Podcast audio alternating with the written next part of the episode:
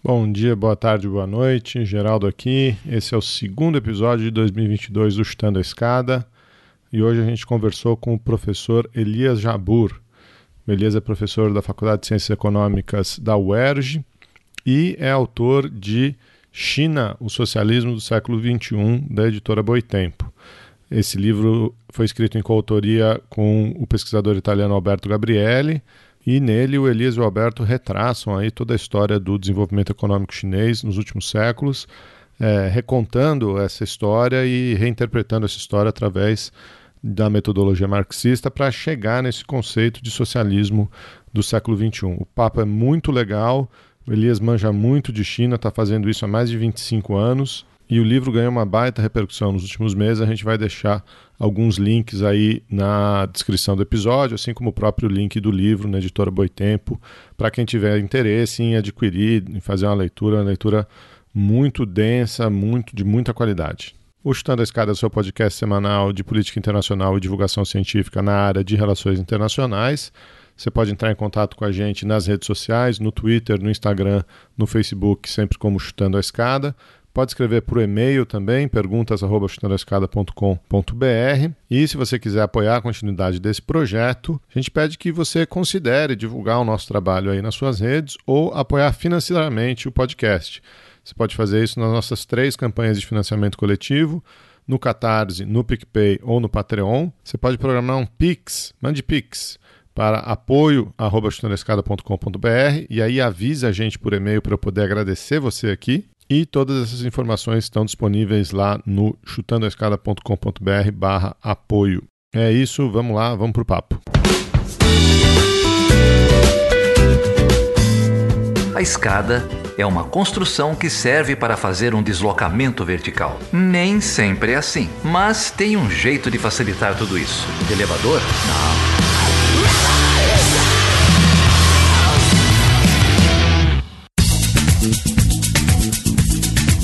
Então, Carol, estamos aqui recebendo o Elias Jabur. Elias é professor dos programas de pós-graduação em ciência econômica lá da UERJ, Universidade Estadual do Rio de Janeiro. É um exímio conhecedor de China, publicou mais de seis livros sobre o assunto e a gente, em particular, veio conversar sobre o último livro que ele publicou em parceria com Alberto Gabrielli, China, o Socialismo do Século XXI, publicado pela Boitempo. Elias, prazer receber você aqui, cara. Obrigado, obrigado por topar bater esse papo com a gente. Você sabe que eu topei bater papo por causa do nome do podcast, né? O Chutando Escada. Adoro esse. Adoro. tem um livro Chutando Escada do Rádio Chang, né? Que todo mundo já ouviu, já ouviu falar e, e, tem que ser lido, né? Mas o podcast com o nome desse é interessante, né? Ou seja, é gente inteligente que tá por trás disso, né? Então, na hora eu falei, não, vamos lá, ué. Tô muito feliz de estar aqui com vocês e acho que vai ser um bom bate-papo. Valeu. Bom, Elias, prazer te receber. Obrigada.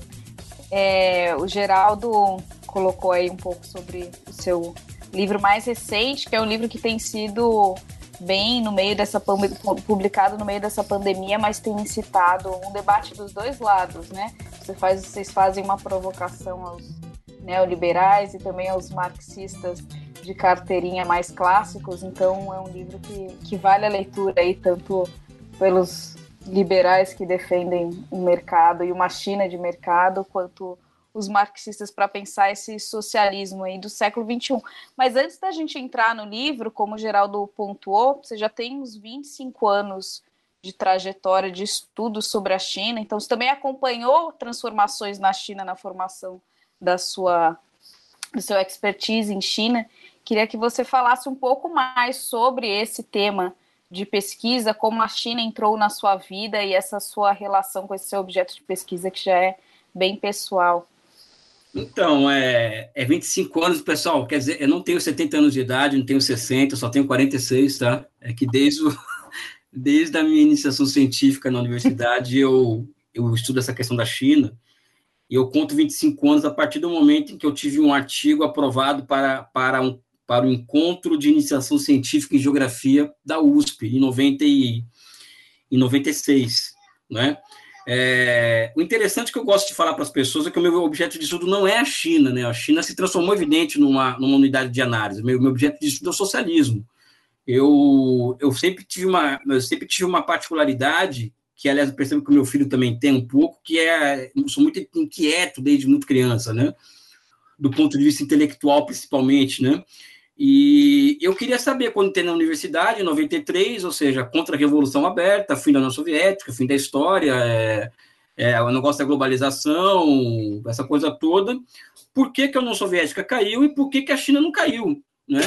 E a pergunta que acaba aqui, acaba aqui me movendo o tempo inteiro é que eu sempre fui muito desconfiado dessa coisa de utopia, de sabe, de coisa meio zen, sabe? Eu sempre gostei muito de, ser, de, de ciência, de fato, né?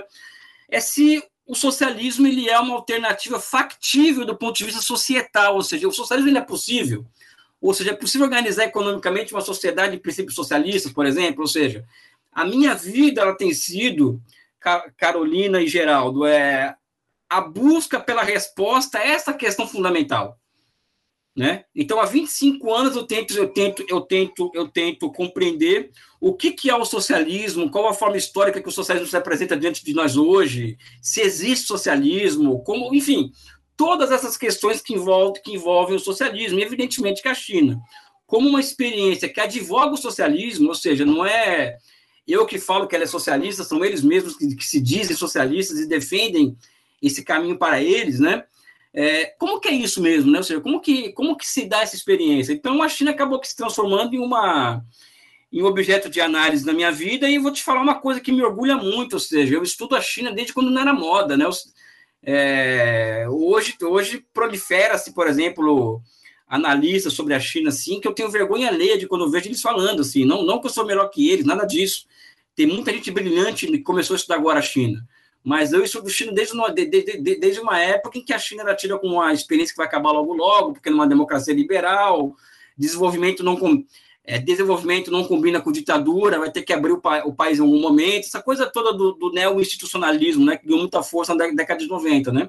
Então já estudo a China e levanto essas hipóteses que, eu, que, eu, que nós consolidamos esse livro já desde o final da década de 90, né? É, muito interessante isso que você pontua, né, Elias? O, o, discurso da década de 90, principalmente esse discurso do fim da história, é o discurso da democracia de mercado, né? A, a, a forma, né, o triunfo do, do Ocidente estaria materializado na democracia de mercado, ou é a democracia que leva ao livre mercado, ou é o livre mercado que leva à democracia, e, né, e, e e tinha essa expectativa, né, de que não, a China daqui a pouco cai, daqui a pouco cai, daqui a pouco eles vão ser obrigados a modernizar, daqui a pouco eles vão ser obrigados a modernizar, principalmente depois dos anos 2000, né?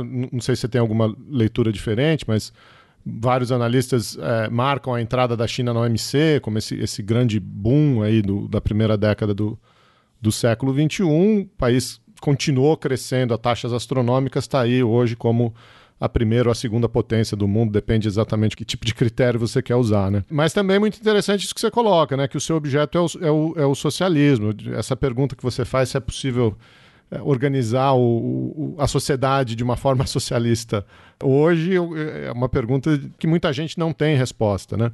Eu queria entrar por aí, ou começar por aí, é, até para a gente definir um pouco esses conceitos, né? O que que você está você, você mesmo diz, não, a China se diz socialista, né? Então, o que, que é esse, esse socialismo que a China propaga? E se você concorda com essa caracterização, o, o que, que você está definindo como, como socialismo? O que, que ele se diferencia tradicionalmente das categorias históricas que a gente tem desse debate, né? Das, das categorias mais tradicionais desse debate? Eu vou contar uma história para vocês que, que é um pouco a história recente da minha agenda de pesquisa. Veio a crise de 2008 e a China dá uma resposta categórica àquela crise, né? Então, não sei se vocês se lembram, né? A China ela colocou um pacote fiscal em execução de 600 bilhões de dólares. Isso aí qualquer um país qualquer um, qualquer país pode fazer isso. pacote fiscal não é nenhuma novidade, né? Para enfrentar a crise. Mas o que eu vi foi o quê? 96 conglomerados empresariais estatais, ou seja, 96 conglomerados do princípio ativo da Petrobras executando milhares de projetos de forma, projetos de forma simultânea, com cerca de 30 bancos de, é, de desenvolvimento de longo prazo, ou seja, bancos do princípio ativo do BNDES. Quando falo princípio ativo, estou falando que é princípio ativo, mas é de diferente tamanho, criando moeda para execução dessas grandes, desses, desses milhares de projetos. Então, quando eu me deparo com isso, eu me deparo com a seguinte questão, ou seja, se eu for levar as últimas consequências, que teoria e história são coisas inseparáveis, existe algo acontecendo na China hoje que acontecendo na China que as teorias convencionais do desenvolvimento, ou seja, aquelas teorias que eu ensino no curso de economia não, não explicam mais. Então eu tive que passar pelo que eu chamo de uma dupla disruptura intelectual. Ou seja, eu rompo completamente com as teorias heterodoxas do, do, do desenvolvimento econômico, que é o keynesianismo, o, o Schumpeter, essa, é, a, a, a, o estruturalismo latino-americano e anglo-saxão. Isso não significa que eles que não dá para encontrar explicação para a China, é, é, que eles não expliquem a China, pode explicar pedaço da China mas elas não entregam, vamos dizer assim, uma visão de totalidade, que é isso que eu estou precisando é, tomar o objeto pelo, pelo todo, não, não pela parte, né? Então, minha primeira disruptura intelectual, ela ocorre da seguinte forma, olha, eu troco essas teorias todas que estão aí, pelo aí, eu, aí é o livro já, né? Pelo conceito marxista de formação econômico-social. Então, eu vou lá e observo que a partir de 78, a China inaugura uma nova espécie de formação econômico-social que eu dei o nome de, forma, de socialismo de mercado, eu e o Alberto Gabrielli, que hoje eu tenho dúvida se é esse nome mesmo, mas é uma nova formação econômico-social. Ou seja, é um país onde existe uma, existe uma totalidade, onde existem diferentes modos de produção historicamente distantes, mas, mas que estão, são contemporâneos, em unidade de contrários, né? e essa unidade de contrários elas vão gerando combinações que fazem surgir novas formas históricas de propriedade. E, ao final de contas, ou seja, uma formação como aquela que tem socialismo, tem capitalismo, tem comuna primitiva, ou seja, tem várias idades históricas diferentes se combinando, o que, é, o que acaba aqui prevalecendo é o quê? É a grande propriedade pública dos meios de produção. Então, a primeira constatação para falar que a China é um país socialista deve se remeter primeiro ao poder político, ou seja, na China não é um país, o, o, o, o que caracteriza uma formação social é a propriedade, ou seja, qual que é a, a espécie de propriedade que caracteriza aquilo ali, que é a dominante, e qual poder político que reflete aquela forma de propriedade. Então, a China não é uma democracia liberal, não é um, país capitalista, justamente por quê? Porque não tem bilionários, existem bilionários, mas eles não estão no poder, muito pelo contrário, na China o capital ele é completamente, ele é completamente, completamente subsumido ao Estado, como tem se, como tem se provado ultimamente, as big, as big techs, as fintechs sendo enquadradas na China, os algoritmos sendo estatizados, e a grande propriedade pública, ela é o quê? Ela é o núcleo da economia chinesa. E quanto aqui no Ocidente nós dependemos dos monopólios privados para as coisas acontecerem, ou seja, se, se o monopólio privado falar que não vai ter investimento, eles, eles, derrubam o governo, como aconteceu na, aconteceu na Dilma, na China, o setor público da economia que é responsável por fazer a economia funcionar. Então, o setor privado na China que existe é muito grande, ele depende dos ciclos de, de, de gerados, que é os efeitos de encadeamento gerados pelo, pelo investimento público. Então, o setor privado na China é completamente subsumido ao setor público da economia, depende das demandas, da demanda gerada pelo setor público e depende do crédito gerado pelo, pelo, pelo, setor, pelo setor estatal, estatal que, é, que domina a finança. Isso é capitalismo? Não é capitalismo. Isso é um socialismo que está tá na tua cabeça quando a gente nasce? Também não é. Também não é. Mas ela é uma forma. Mas o que, mas qual que é a questão que me leva, vamos dizer assim, a minha segunda disruptura intelectual e que me leva a, a definição do socialismo, né? Porque eu sou, muito, eu, sou, eu sou muito fã de Hegel, né? E o Hegel ele, ele, ele, ele dizia assim, o Marx se, apropria disso, que o conceito se manifesta no movimento real. Isso, isso, é uma, isso é uma resposta a visões de checklist sobre o socialismo. Então, socialismo é A, B, é propriedade privada, é abolição da propriedade privada, é B. Sabe aquele checklist que as pessoas têm na cabeça do que é socialismo?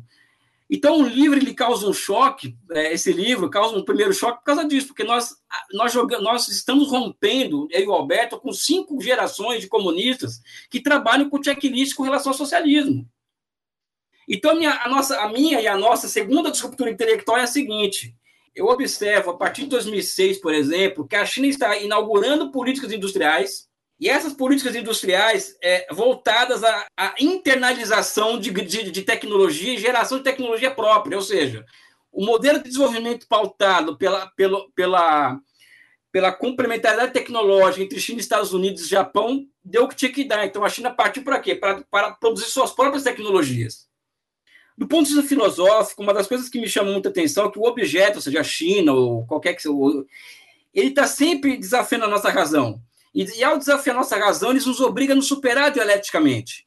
Então, eu, eu, eu sendo desafiado pelo que eu estava vendo em nível de política industrial na China, veja só, Carolina, observando as políticas industriais e vendo o quê?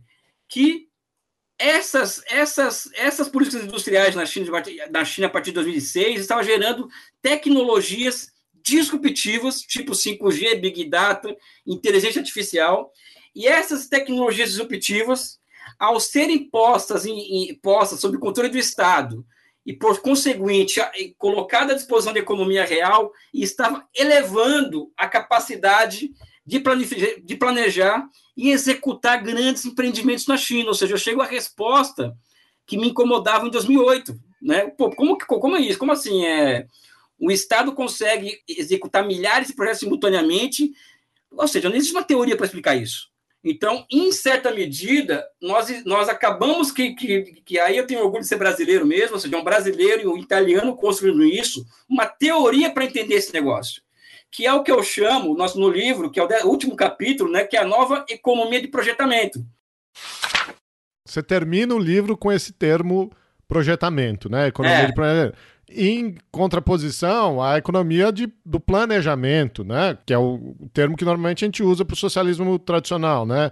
economias planejadas, esse tipo de coisa. Da onde veio isso, então? Qual que é essa diferença? Por que, por que projetamento? Né? Vamos lá. Tem, eu, sou, eu sou muito fã de um autor chamado Inácio Rangel, um autor brasileiro muito pouco que para mim foi o maior pensador brasileiro do século XX. Ele fez um livro no, em 1959, um livro de microeconomia para engenheiro chamado Elementos de Economia do Projetamento.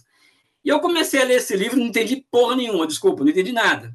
Na nona vez que eu li esse livro, eu percebi que ele estava descrevendo algumas regularidades econômicas anexas ao projeto Sputnik na União Soviética e a, e a reconstrução europeia, que é o quê? Economias movidas por grandes projetos. Ou seja, economias em que, em que, em que a, a razão humana estava comandando o processo de acumulação, tanto de um lado da cortina de ferro quanto de outro principalmente na União Soviética. Quando eu chego na minha nona leitura desse livro horroroso, e eu percebo isso, pô, tá aí, tá aí uma ponta de explicação do que está acontecendo na China. Na China, hoje, já chegando a, essa questão do projetamento, é, evidentemente que o livro de 59 é datado, então, para mim, muita coisa mudou desde quando o Rangel fez aquilo. O que eu vejo na China hoje, Geraldo e Carol, e aí vai se confirmando as, as hipóteses, né? Na China, nesse exato momento, não sei se vocês leram o artigo que eu fiz na Folha de São Paulo, na Tendências e Debates, né, que eu, eu coloco isso, tem 2 milhões de economistas, economistas e engenheiros de projeto trabalhando, 2 milhões, um, para, para que a China alcance os, os americanos em, em, em, tecnologias sensíveis, como semicondutores. Em outra, para gerar 13 milhões de empregos urbanos por ano. Ou seja, são pessoas que, que é uma economia aonde, aonde quando olho para um projeto de uma ponte, uma ferrovia, um viaduto, é, o 5G, o que, que eu estou vendo ali? Não estou vendo a relação custo-benefício como eu ensino na, na universidade, quando eu dou aula, de, aula sobre, sobre análise de projeto. Eu estou vendo o quê? Eu estou vendo a razão humana no controle da parada, vamos dizer assim, falando uma gíria paulista, né? Ou seja, naquele projeto está a necessidade de gerar 13 milhões de empregos urbanos por ano, ao mesmo tempo que o país tem que ter, um país que tem que alcançar os americanos em tecnologias, tecnologias. Aí eu chego na definição de socialismo que eu, que eu, que eu abracei, né? Que é a seguinte: esse socialismo que, que, que, que Marx vislumbrava, e que as pessoas, quando elas querem se refugiar, já entrando na provocação, quando as pessoas querem ir, ir, ir para a zona de conforto da, quer fugir, quer, quer separa o sujeito objeto e quer fugir do objeto. Então quer ficar separado, né? Não quer entrar dentro do, dentro do objeto. Socialismo é A, B, C, D, E, F, tá aquele checklist. Então, essa é a zona de conforto. Eu acho que o segredo é, é observar qual que é a forma histórica que surge na China a partir dessas características que eu passei para vocês.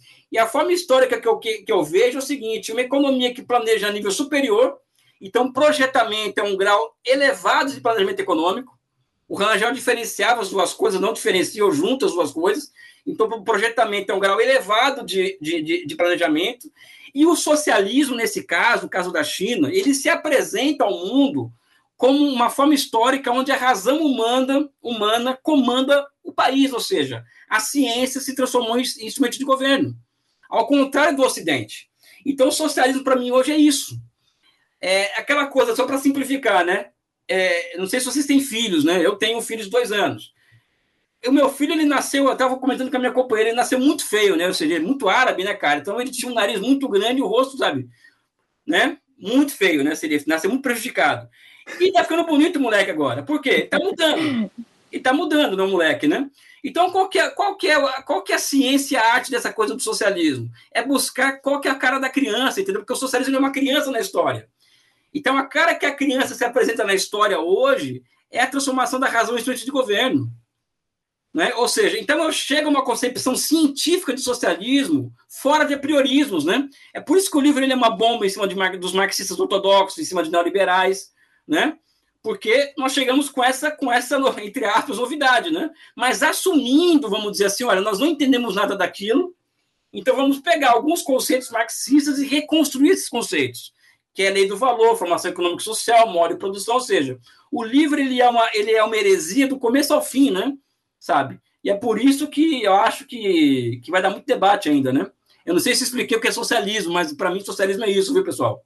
No caso da China, sobretudo, né? Ou esse socialismo do século XXI. Porque, assim, né, vendo suas falas também anteriores, você vai contrapor a essa, a essa leitura de que, na verdade, a gente não tem mais socialismo na China, mas tem uma China capitalista, né? Ou é uma economia capitalista, enfim, essa tentativa de enquadrar esse modelo econômico da China dentro, principalmente agora com essa inserção é, na economia e no comércio internacional tão pesada de inserir e falar, olha, isso é capitalismo, isso não é socialismo. Né? Então, economicamente, comercialmente, a gente vê a China agindo como um, capitalista, né? um player capitalista. Aí, quando a gente analisa o Estado, a gente ainda faz essa leitura de um Estado ainda com essas raízes totalitárias, autoritárias, com as características que se atribui negativamente sempre ao socialismo, justamente para criticar esse Estado chinês controlador, né? É, pelo bem e pelo mal. E aí você vem e critica e fala, não, isso é o socialismo do século XXI, né? Essa, esse modelo não é capitalista, nem um socialismo falido. É um novo socialismo que deu certo para se inserir nessa, nessa, nesse contexto político internacional que a gente tem, nessa economia atual, nessa sociedade que a gente tem do século XXI. Então, foi a forma da China, uh, historicamente, através do seu próprio processo, mas também em resposta a eventos externos, né? É, é isso? Tá certo essa minha, minha leitura? Genial, eu, acho que é isso mesmo.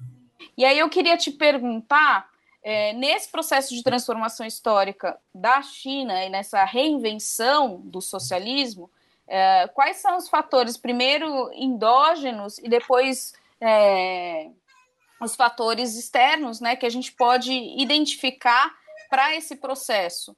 Porque isso vai acontecer também em resposta né, a, a, pressões externas. Né? Voltando lá no início da sua fala, bom, já caiu a União Soviética, né, Cuba é muito pequena, os que sobraram são muito pequenos, então, assim, o outro gigante aqui é a China, que é a próxima a, a fazer sua conversão aqui, né? E aí a gente não vê isso, a gente vê a China se reinventando. Então tinha uma pressão externa também para esse processo acontecer do fim do socialismo mesmo na China.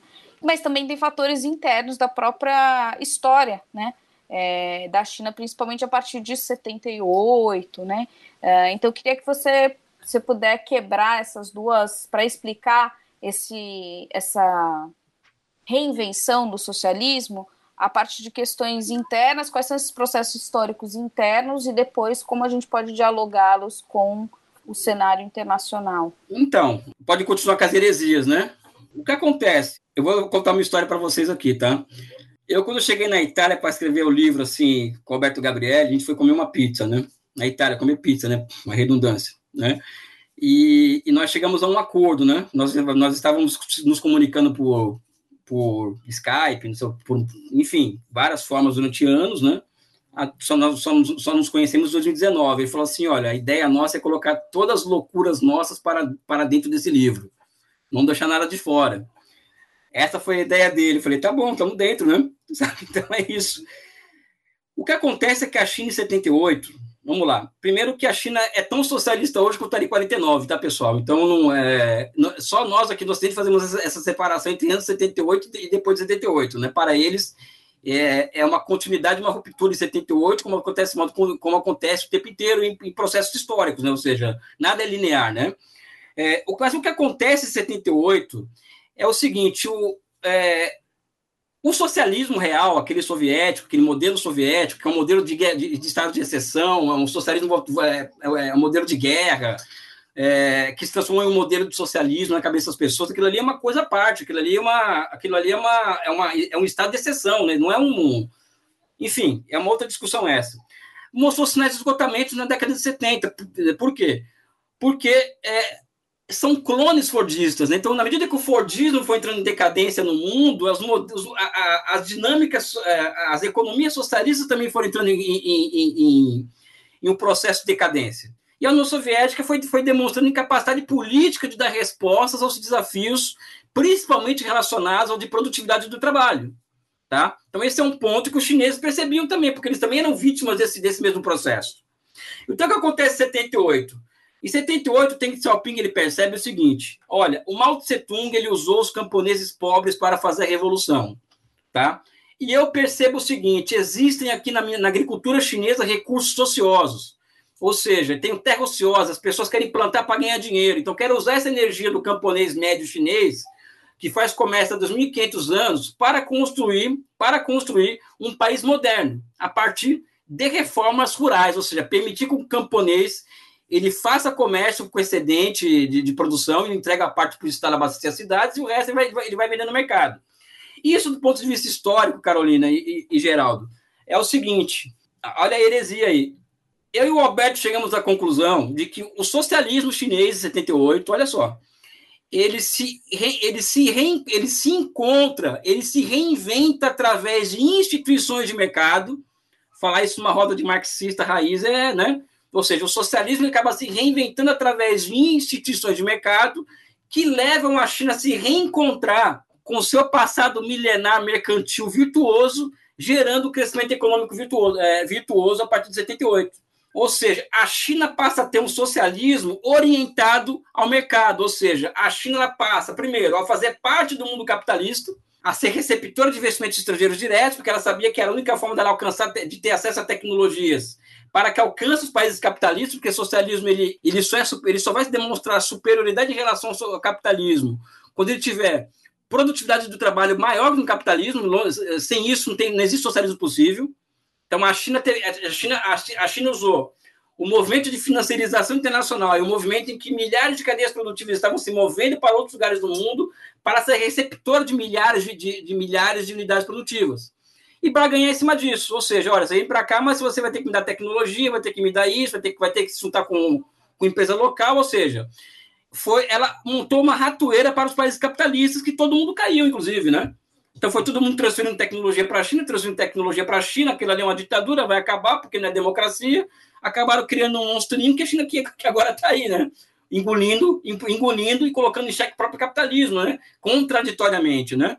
Então eu vejo, eu vejo isso, ou seja, um país que se reencontra, que um socialismo que se reencontra através de instituições de mercado, e um país que aproveita, aproveita uma onda internacional de financiarização e de mudança de base territorial de milhares de cadeias produtivas para receber essas cadeias produtivas, né? E utilizar disso para o seu projeto nacional modernizador. Aí tem as outras partes, que por a recomposição do setor, do setor estatal da economia, que é a década de 90, que tem a, forma, a formação do, do sistema financeiro público, tudo isso aí que o livro conta, né?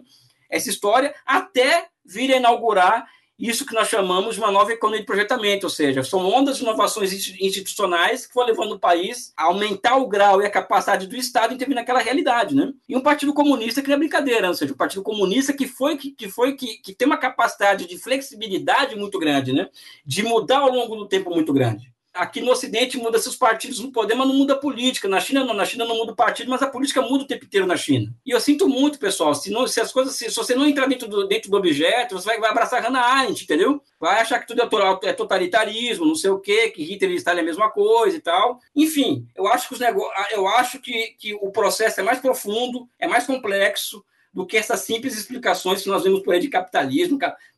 A pior de todas é capitalismo de Estado, né? ou seja, o pleonasmo, né? porque o, o, o, capitalismo é uma criação estatal, a moeda é uma criação estatal, os mercados são criações estatais, ou seja, enfim, é muito terraplanismo português, claro, desculpe, né?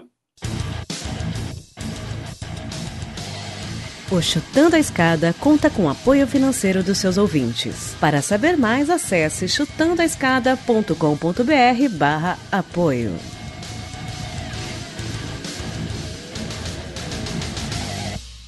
Você acabou de, de relatar aí não, é um pouco o movimento que vocês fazem no livro, no próprio livro, né? Porque o que você disse que você está sendo. Que tem, que tem muita heresia, que os, que os marxistas vão. Enfim. Mas o que me parece é, é que você, você pode estar sendo herege com, com tudo em relação a, a, Marx, menos com o método, né? Porque o que me parece é que você, você reconta, você, você, você usa os instrumentos, né? Usa o marxismo como um instrumento e não com as conclusões. Então, é, você está realmente examinando né, essas formas econômicas e sociais do socialismo, como ele se desenvolveu na China para chegar a conclusões diferentes do que o Marx chegou lá no século XIX, para chegar a conclusões diferentes do que o Lenin chegou no começo do século XX, etc. Se a gente vai chamar isso de socialismo ou de socialismo de mercado, isso é um, é um detalhe, mas me, me parece que é, esse o, que é esse o movimento, né? Fazer uma análise histórica séria e aí encontrar exatamente as variações, né? É, o, o que, que foi diferente. Isso vai me levar a uma pergunta daqui a pouco, mas o que eu achei curioso, se você me permite fazer uma brincadeira, você estava falando com a história do seu filho, né, que seu filho é, nasceu, seu filho é árabe, eu também sou árabe, tenho descendência árabe, não é? Nasceu, nasceu meio feio, depois foi ficando mais bonito. Ah, nasceu muito feio, cara, muito feio. Gente, mas todo bebê nasce feio. Não, cara, mas o meu era uns 15, cara. Mas vamos lá. A hora que você começou a contar essa história, eu, a minha cabeça foi aonde? Ele tá falando de árabe que nasceu feio, ficou bonito é porque ficou rico, né? Essa coisa do, do estereótipo do, do árabe, do comerciante que vai, faz a rica, vira rico, não sei o quê que é um pouco também o que está acontecendo com o socialismo chinês, né? A gente fala a ideia 49, 78, mas essa economia do projetamento que você está descrevendo não seria possível em 49, ou se você quiser fazer uma, uma forçação de barra, pensar no grande salto, nas reformas agrícolas é, do mal, pode até ser que tivesse um projetamento ali que deu muito errado. Né? Também não seria possível em 78, foi ser possível nos anos 2000 por causa de toda essa acumulação né, de, de, de capital, de tecnologia, de know-how, etc. E aí eu, eu, chego na minha pergunta, que é o que, que é mais importante nessa história? Você está falando de um socialismo do século XXI na China ou você está falando do socialismo chinês? É mais importante que é, que é socialista ou é mais importante que é chinês? Na, a, a variável, seria, é possível esse modelo em outro lugar que não com as condições históricas da China? É só pergunta fácil, né? Falei que, é, que eu vim para o lugar certo, né? fácil que eu falo, é uma, é uma ironia evidente, né? Só pergunta difícil. Existe aquela história do, do nosso amigo Marx que a anatomia do macaco, se você quiser compreender, você vai compreender a anatomia humana, né? Ou seja, é, o que está lá na frente mostra para o restante como o caminho a seguir, né? Então, a Inglaterra, por exemplo, ela faz a Revolução Industrial, e a Alemanha, por exemplo, vem depois e ela, com os bancos de desenvolvimento, ela faz um. Ela, ela percorre em 10 anos o que a Inglaterra demorou 100 para fazer. Porque ela já tinha Inglaterra como. como e como... daí a origem do chutando a escada, que o termo é, ficou popularizado com o Chang, mas o termo é do List lá no. Exatamente. No, Eu não sabia que era do List, não, sabe? Mas é uma, uma interessante saber disso. Então, é, a Inglaterra era, uma, era, era, era humano que o macaco foi, foi, que foram lá ver e perseguir. A China é a mesma coisa. Eu acho que a China ela é hoje é, não somente o socialismo do século XXI, mas é a engenharia social mais avançada do tempo presente. Engenharia social, quando eu falo, eu falo política, eu falo social, eu falo econômico, eu, falo, eu pego toda essa totalidade que envolve uma sociedade, e se eu transformar isso em uma engenharia, eu vou chegar no que é de, vou chegar em algo muito avançado. E para mim, esse avançado é a China. Não é a Suécia, não é a Alemanha, não é os Estados Unidos, para mim é a China, na minha opinião particular. Tá? Lotada de contradições, lotada de problemas, até porque contradição morre o processo. Então, não estou aqui para advogar o reino, o reino do, do céu na, na, Terra. Mas a China é a experiência mais avançada de construção societal que tem no mundo hoje. Agora, é, no Brasil não vai ser a mesma coisa. Apesar da China lançar as linhas gerais de um processo de, de um processo de construção, de uma formação econômico-social de nível superior, como por exemplo, você tem um núcleo duro de grandes empresas estatais é, de, que, que são dotadas da fina flor da ciência e tecnologia.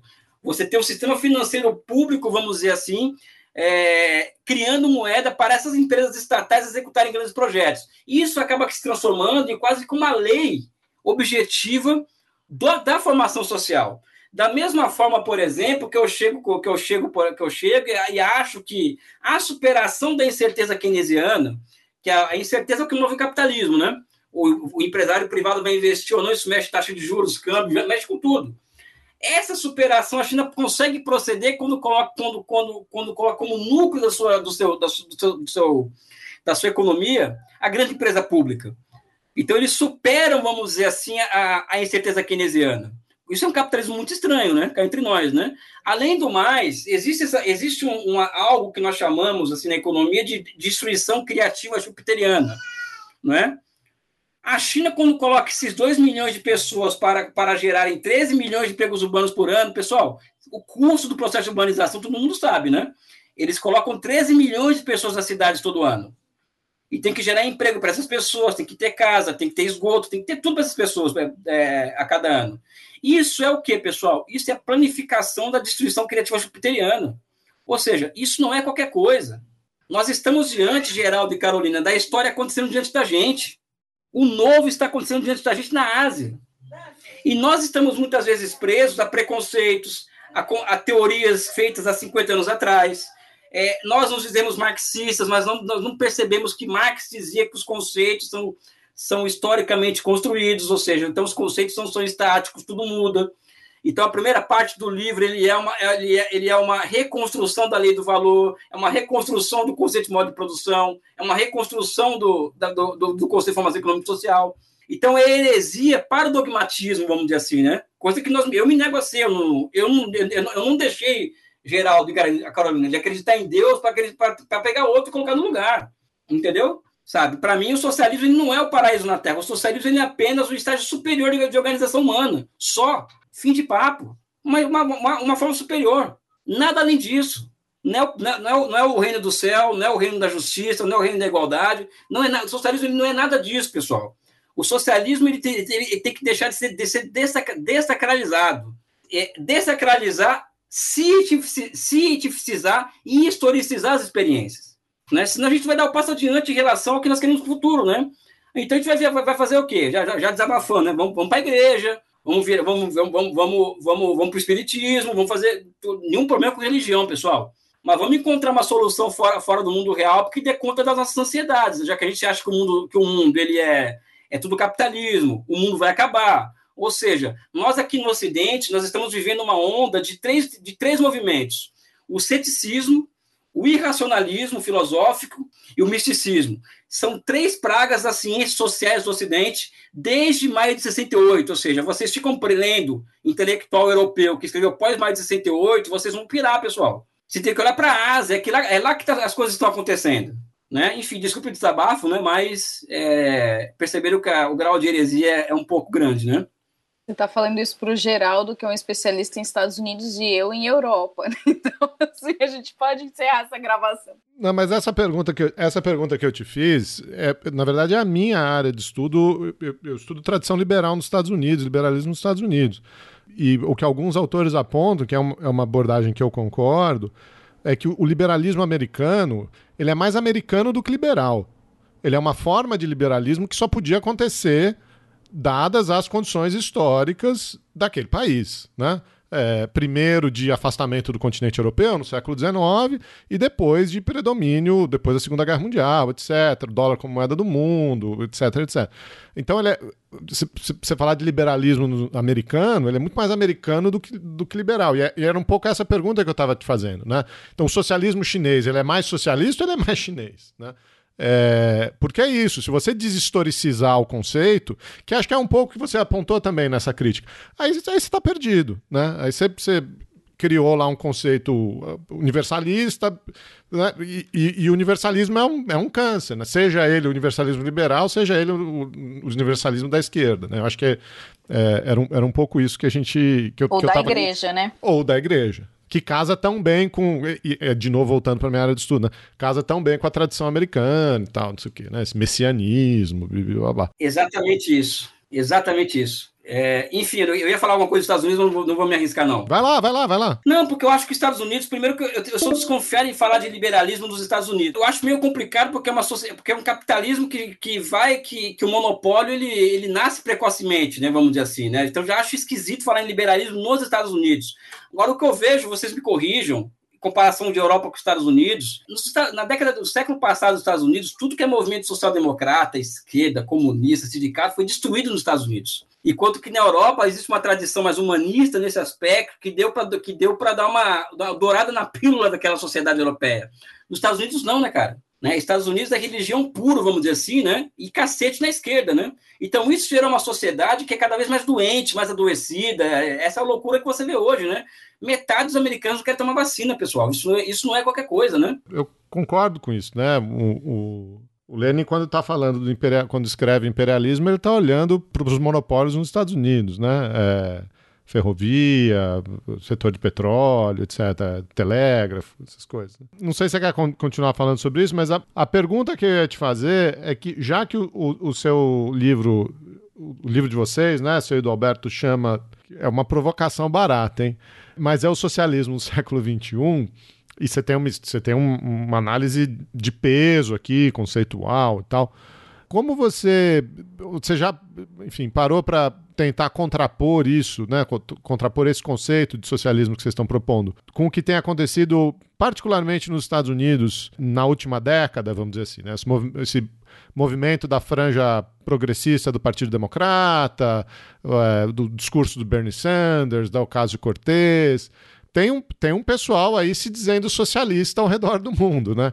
Você já parou para pensar sobre isso ou, ou, isso é só um termo, um uso muito rasteiro, superficial do termo? Completamente rasteiro e superficial do termo.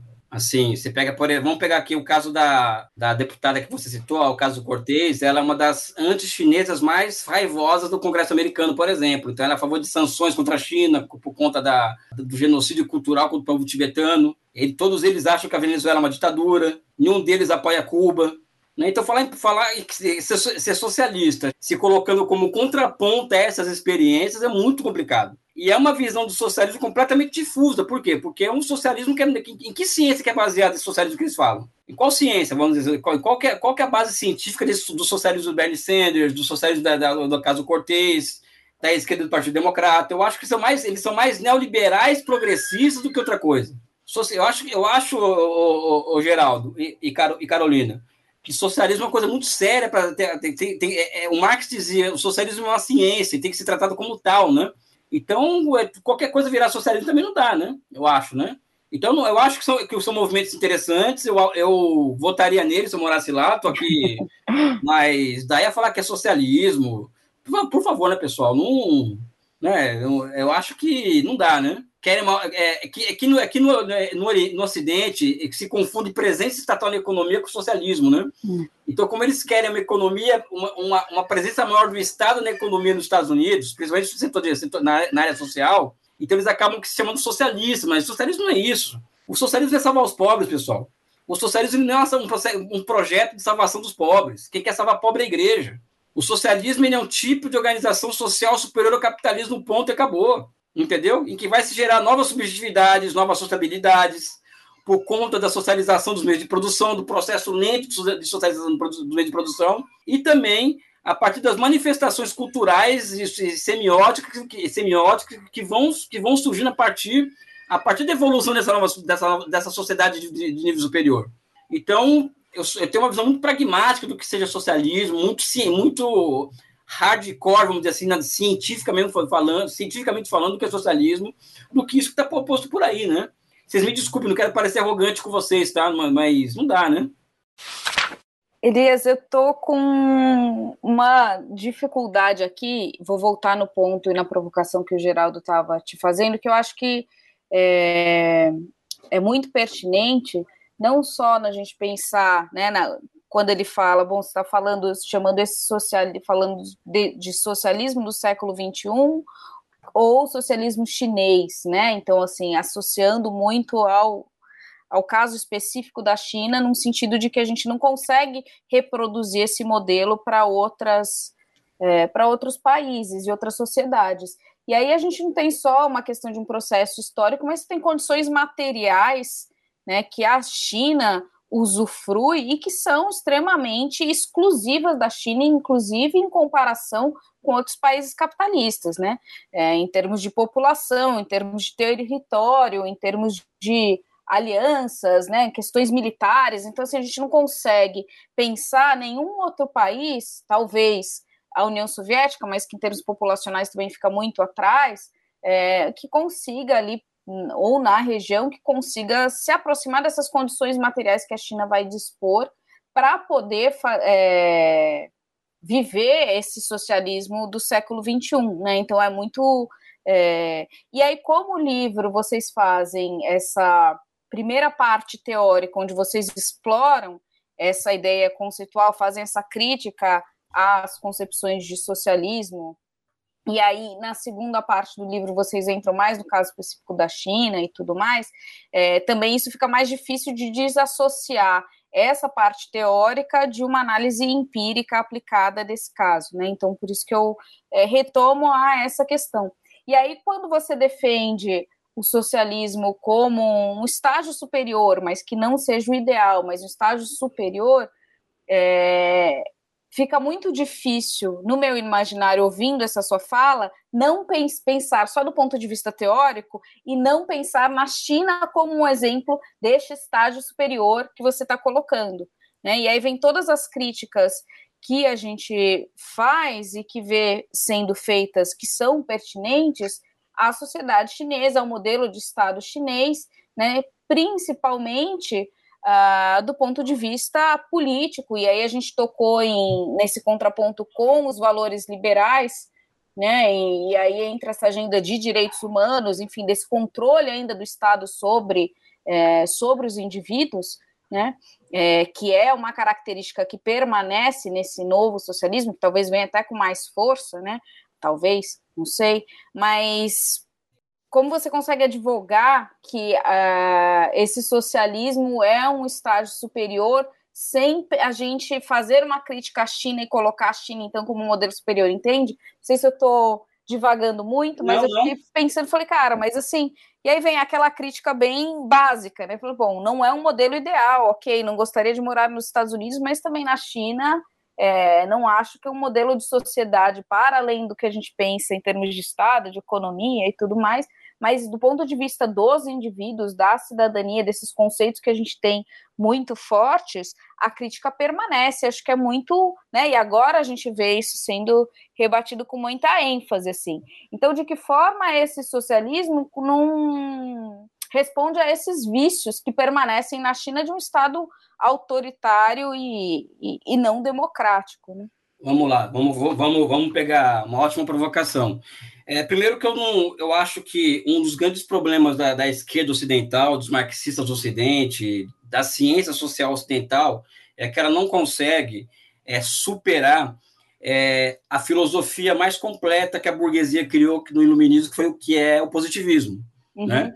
E uma das características do positivismo, além das várias, que é a separação de teoria e história, sujeito-objeto, razão e entendimento, essa coisa toda, é a separação da liberdade formal e liberdade real. Né? Então a esquerda não consegue, se, não consegue superar isso e fazer como Hegel fez, que foi o quê? Que foi a, que foi a, a junção da liberdade real e liberdade formal, a junção da teoria e, da, do, e a história, a junção do sujeito objeto, e trazer o fato do seguinte: não existe verdade fora da totalidade. Então, a primeira crítica que eu faço é que para quem faz essa, esse tipo de crítica à China, é que ela, essa, essas pessoas, esses cientistas, estão muito presos a uma concepção de liberdade que é pré-Hegel. Né? Eu vou dar um exemplo para você aqui. Tem a polêmica do Hegel com Adam Smith. Não sei se vocês conhecem essa polêmica, né? Porque o Adam Smith ele criticou, por exemplo, a revolta de escravos do Haiti. Né?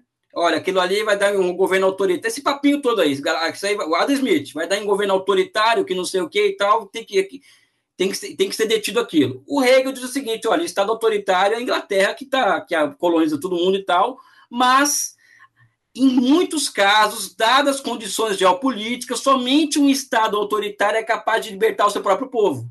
Olha o nó na cabeça dos positivistas, dos marxistas positivistas aí. Não é? Então, por exemplo, vamos falar do caso da China. Né? A China, por exemplo, ela foi estrangulada, ela foi dilacerada, ela foi estuprada durante 100 anos entre as guerras do ópio e a Revolução de 49. Então, ela alcança a libertação em 49 com a Revolução, com a revolução de Mao Tse-tung e logo entra numa guerra, na Guerra da Coreia. Então, ela se viu, ela se viu cercada durante uma parte do tempo. Do, do, tempo. E mesmo assim, a China, a China que era o país, vamos, vamos falar, vamos juntar liberdade real e formal, vamos ser marxista de verdade aqui, vamos tentar, né? A China, em 49, tinha, tinha, era o país mais pobre do mundo. A expectativa de vida da China era de 35 anos. Eles dobraram hoje. Aliás, a China passou os Estados Unidos expectativa de vida. A China hoje só tem 5 mil mortes por Covid-19. Os americanos estão batendo, estão batendo na, na, enquanto 800 mil, né, se não me engano, vai bater em um milhão de mortes de Covid-19 a China conseguiu eliminar a pobreza extrema em um país com aquelas condições geográficas, é 1,4 bilhão de habitantes, aonde só tem, só tem 6% das, terras, das terras agricultáveis do mundo. E é o único caso de um país que chegou à segunda potência econômica do mundo sem colonizar, colonizar nenhum outro país. Ou seja, você pergunta para o chinês hoje: você é mais livre hoje ou o seu avô era mais livre do que você? Não existe liberdade onde existe fome, onde existe miséria, onde existe segregação. Então, eu acredito que esses conceitos, para você, você julgar a China, eles são muito. A China é um Estado autoritário. O que é um Estado autoritário? Cá entre nós aqui, vamos fazer um debate. O que é um Estado autoritário? Ah, o Estado controla a vida das pessoas. Pessoal, a China exerce, na minha opinião, eu não fico em cima do muro, o direito de se defender. Porque um Estado autoritário, por exemplo, se o Brasil fosse uma, o Estado autoritário, por exemplo, não permite que o WhatsApp dilacere sua sociedade, como aconteceu com o Brasil, por exemplo.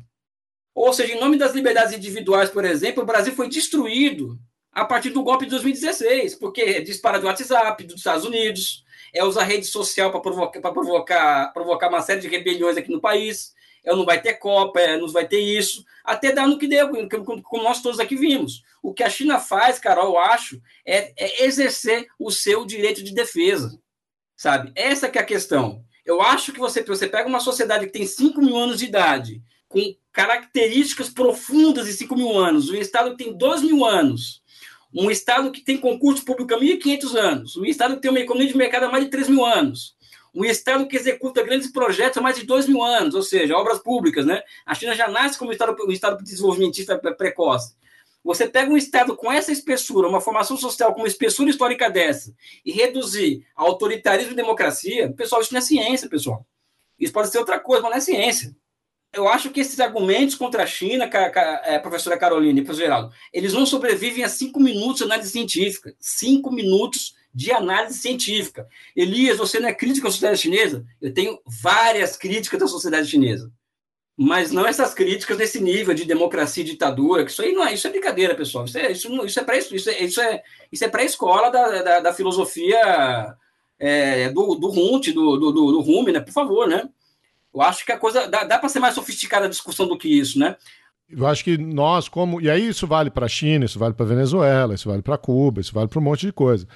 A gente precisa, sim, de mais sofisticação na análise. Ao mesmo tempo, quando você diz, né, olha, eu não vou, não vou separar a liberdade real é, da, da, da, teoria. Então, o que é ser livre na China, o que é ser livre nos Estados Unidos hoje, com a desigualdade que tem, o que é ser livre no Brasil hoje. Eu concordo, concordo com, com boa parte do que você está dizendo. Ao mesmo tempo, você também tem que ser. o termo talvez não seja esse, né? Você sofisticado, mas ao mesmo tempo você também tem que ver os, os elementos que tensionam essa conversa, né? Então, por exemplo, o, a China é, é, é autoritária, não é? Democracia, é totalitarismo? Bom, a China é um Estado que mantém boa parte da sua população sobre controle de vir. Né? Se você pega o. mantém minorias étnicas, né? o caso dos iurgues e tal, sobre um controle bastante restrito. Né? Isso também tem que ser. É, eu acho que a gente tem que conseguir levantar esses argumentos com calma e tranquilidade, né? Não é é, é o que a gente estava falando da igreja agora há pouco, né? Não é louvar tudo que a China faz ou também criticar tudo que a China faz, né? É, é, mas a gente tem que ser capaz, nós como, como esquerda, né? E aí, aqui num um campo amplo, temos também ser capazes de, de apontar tensões nos modelos que, que nós estamos analisando. Eu acho que, primeiro, que existem tensões sociais na China nada pequenas. Aliás, o livro aponta isso tensões de desigualdade social na China, desigualdade territorial na China. Existe uma questão ambiental na China explosiva no, na, na China. Isso tudo é levantado por nós. Existe uma questão ambiental posta e uma questão de desigualdade social explosiva na China. E que, para mim, não, não combina com o socialismo, inclusive. É por isso que eu falo que é uma excelência embrionária, em fase de teste, que é a, criança que está nascendo.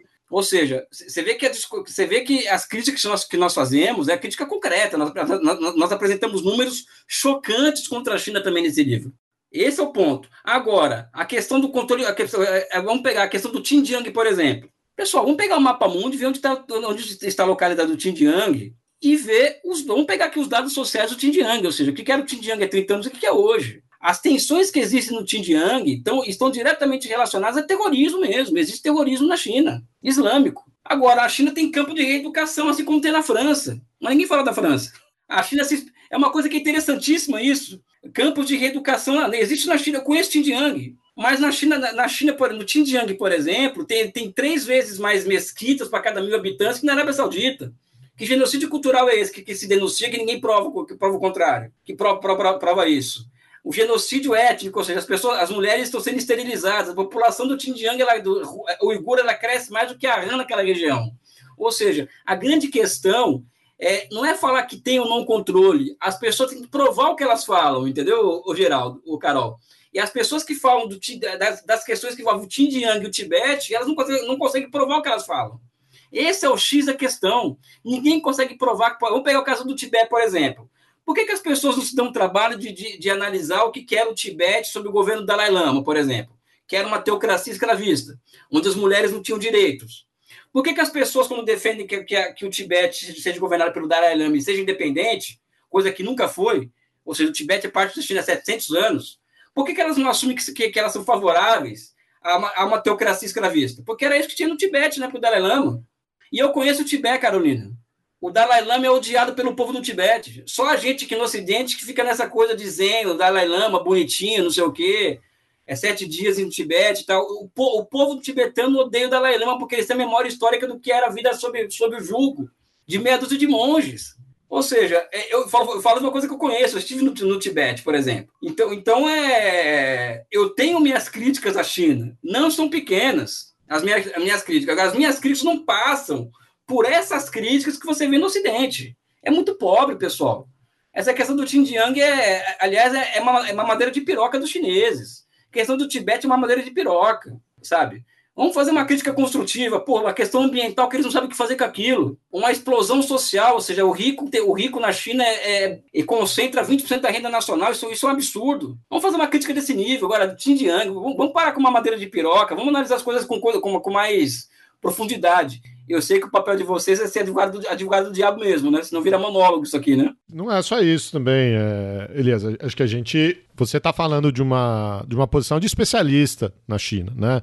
De, de, de, de quem foi a China, de quem tem, tem trabalho de campo, de quem tem contatos. Enfim, não sei. Não sei se se, mama, se a mamadeira de piroca é exatamente a melhor não, é, metáfora. É, o Xinjiang é. O, desculpe, pessoal. O Xinjiang é uma madeira de piroca, assim, sabe? Hong Kong, sabe? Por favor, pessoal. Não vou, assim, eu acho que não, não só fazendo o papel de advogado do diabo, mas assim, né? Você não explorou isso muito na, na sua fala ainda, talvez você possa fazer isso um pouco mais. Você pontuou né, a questão ambiental, a questão da concentração de renda. É, então, assim, existem, existem muitas críticas para se fazer e a gente não deve ficar enaltecendo também a China quanto, né, porque já que a gente se contrapõe ao modelo capitalista, então a solução é a China e essa é a sociedade. E todas as críticas que se faz a partir desse olhar é, capitalista, desse olhar uh, nosso ocidental, elas não, não valem na China, a gente precisa olhar a partir do olhar chinês, essa, esse relativismo, né, é, para essa crítica, ele é, é importante, mas acho que as variáveis que a gente usa para julgar, é, e aí não academicamente, né, mas eu estou falando politicamente em termos de sociedade mesmo, a gente olha a partir dos nossos valores, né? Não, de novo, não academicamente, mas uh, essa crítica política que se faz ao modelo chinês, é, ela tem validade quando o que se usa são variáveis que importam para a nossa sociedade, por exemplo, né? É, e que se constrói, aí se isso é Uh, são valores reais ou não, ou são valores que o capitalismo nos vende, inclusive para nos dar essa falsa sensação de liberdade, aí acho que é, é uma outra discussão, mas do ponto de vista do que para nós, uh, so, né, assim, para o, o indivíduo no, digamos, mundano, né, na nossa vida mundana, o que a gente julga importante, quando a gente se contrapõe e vê a ausência disso, é, é, ou né, uma, uma, uma outra forma de se vivenciar essas, essas coisas que nos são muito caras. Acho que essa crítica, de certa forma, é válida, mas, como você colocou, precisa ser analisado e não entrar no esquema uma madeira de piroca. Aí sim, né, nesse sentido de não ir atrás do, do fake news, nem do meme bolsonarista, entende?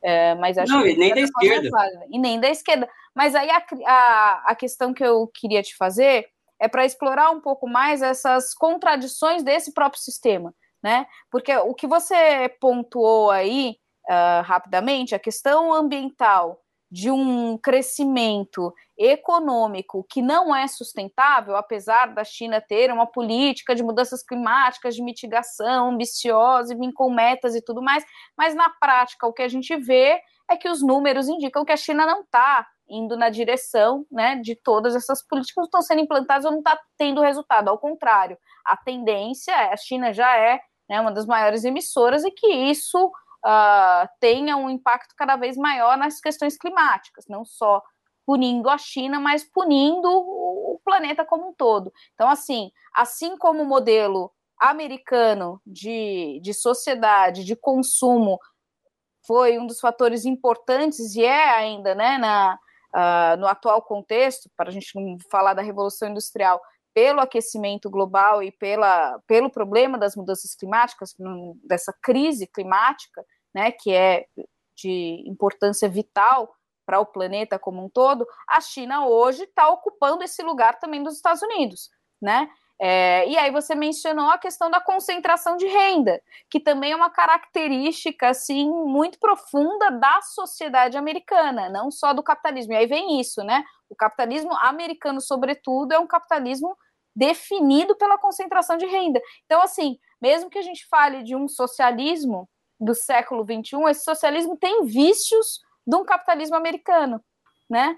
É, e aí queria que você explorasse um pouco mais, assim, de que claro. forma isso se é, se apresenta, por que, que isso se apresenta, já que não é capitalismo, por que, que ele gera os mesmos problemas que a gente vê na, na sociedade mais antagônica que a gente pode contrapor aí, que é a americana.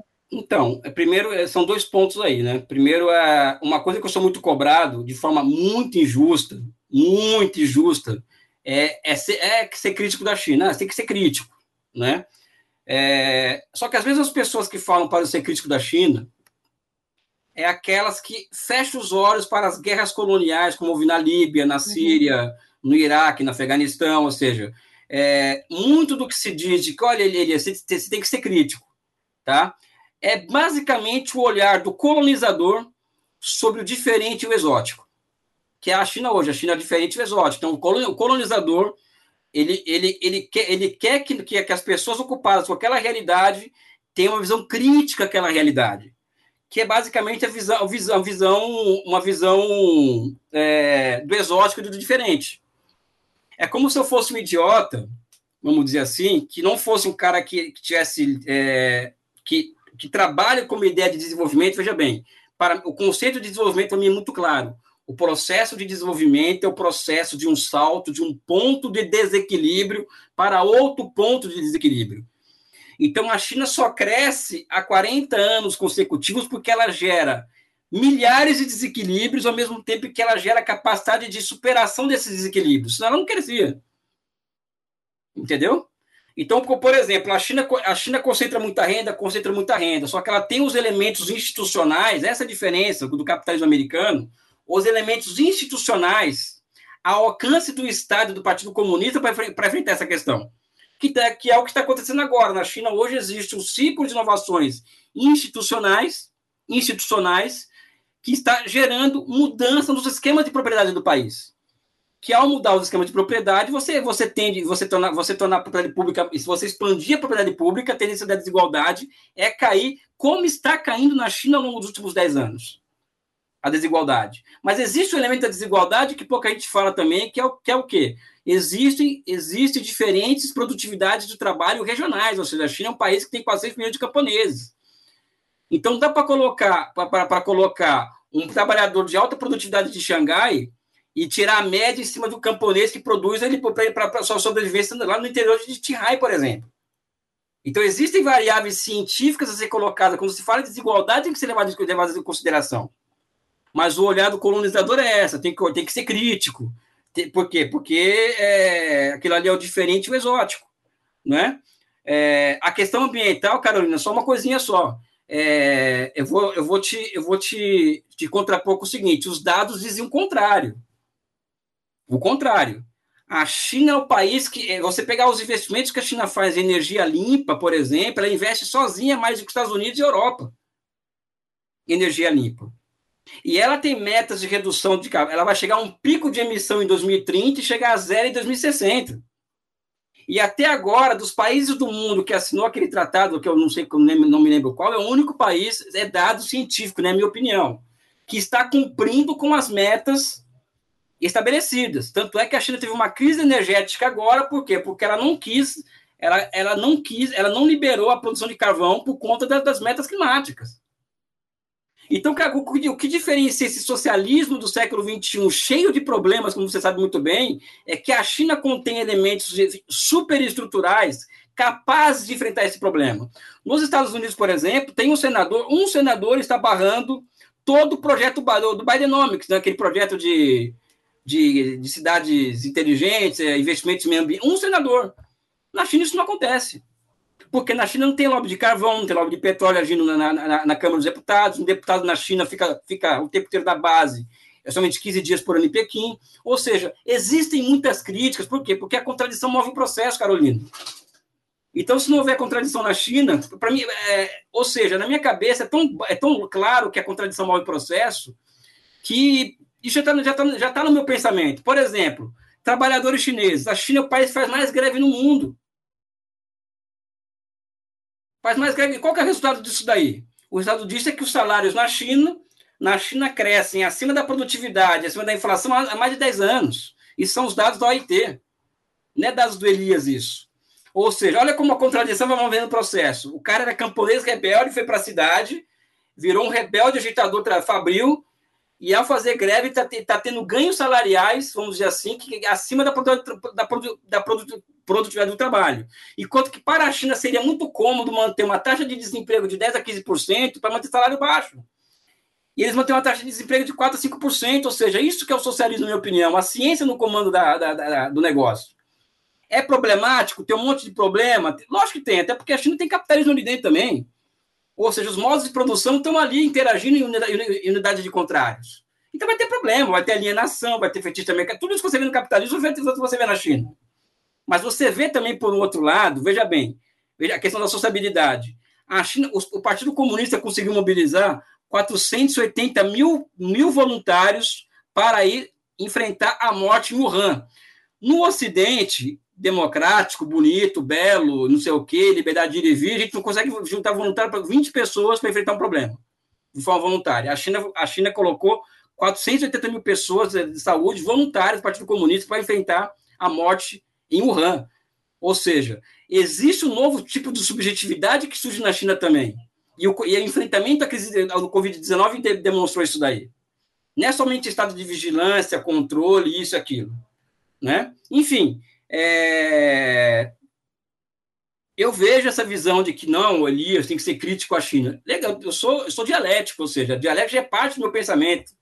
Eu vejo mais como aquele cara que como o colonizador que pede para o colonizado olhar para o objeto de forma diferente para o exótico, de forma crítica, do que olhar para si mesmo. Ou seja, a mesma pessoa que pede para ser crítica em relação à China acha que, acha que tem que invadir a Síria porque o Bashar al-Assad é ditador, que o Afeganistão é isso, é aquilo, o, o Iraque tem que ser invadido, ou seja, que feche os olhos para essas brutalidades que os americanos fazem pelo mundo. É mas a China tem que ser criticada, porque ali tem, tem, tem coisas que são muito caras a nós que são, e, que eles, e que eles não levam a sério. E o Ocidente? Que, o que, o que, o que, eh, me desculpe, agora eu faço uma pergunta para, para, para o público. O que o Ocidente tem a oferecer para a China em nível de valores? Assim, que, o que, que eles têm a oferecer para a China? Ópio. É, foi o que eles levaram para a China em 1989. É isso que eles têm a oferecer para eles. Na cabeça do povão chinês, é isso, é isso que o Ocidente tem a oferecer para eles, Carolina. É óbvio, porque é isso que está na memória, na memória histórica do povo chinês. Sabe? E eu vejo, particularmente, a China com vários problemas, mas eu vejo um Ocidente com uma total incapacidade de demonstrar algum, algum valor que seja útil para os chineses, principalmente questão de democracia, principalmente direitos humanos, democracia. Justamente nesses pontos que eles batem na China é onde eu acho que são mais, os mais frágeis em relação ao Ocidente. Enfim, é, é uma visão que eu tenho, né? Não, ninguém precisa concordar com ela, evidentemente, né? Mas é, eu vejo dessa forma o processo e é bom, e é bom debater com contraditório sempre, né? Eu ia te perguntar, Elias, se tem alguma coisa que a gente não tocou, algum tema que a gente não tocou, que você quer ressaltar? Não, cara, eu acho que foi. Eu vou, te falar, eu vou confessar para vocês aqui que foi uma das, das conversas que eu tive mais interessantes. Primeiro, que eu tive com duas pessoas super inteligentes, o que não é, o que não é, o que não é fácil de encontrar por aí pessoas que me confrontaram de, é, com perguntas é, nada triviais, pessoas de alto nível, isso não é fácil de encontrar no jornalismo, na academia, ou seja, é muito difícil isso, então por isso eu aceitei encher e vir aqui. Eu estou me autoconvidando para voltar aqui, viu, Carol? Para você me bater mais, viu? vou, eu vou levantar uns dados aqui sobre direitos humanos. Não, eu quero, eu quero me autoconvidar para apanhar mais. Sobre uma madeira de piroca. Então, é, gente... gostou, né? Pessoal, é, eu, eu queria pedir para vocês entrarem no site da Boitempo, adquirem, adquiram esse livro. Não sei se você, o Geraldo e a Carolina já tem esse livro em mãos. E eu vou te pedindo ajuda, porque eu estou entrando numa seara que é uma seara muito nova, ou seja, estou tentando é, chegar na fronteira do conhecimento uma área que é muito difícil. Então, sozinho, ninguém, ninguém consegue chegar, ninguém consegue chegar lá sozinho. Então, eu preciso da ajuda de vocês. Quando vocês me lançam essas, essas perguntas de me colocam na corda, por exemplo, vocês estão mais me ajudando do que outra coisa. Eu vejo a contradição como uma coisa hipernatural. Eu não vejo, putz, esses caras me encheram o saco. Não, eu acho, eu acho o máximo. Para mim, a contradição é minha zona de conforto, Carolina. Não é o contrário. A minha zona de conforto está tá no conflito e buscando síntese o tempo inteiro, né? Eu acho que essa, essa que é a nossa, o nosso papel como cientistas, né? Então, eu estou super feliz de estar aqui com vocês e quero me autoconvidar para voltar e quem está quem tá ouvindo, compre o livro, entre no site da Boitempo, que não vou falar que vale a pena a leitura, mas a polêmica vale a pena, como vocês viram aqui. Você acabou de ouvir mais um episódio do Chutando a Escada. Para apoiar, acesse chutandoaescada.com.br barra apoio.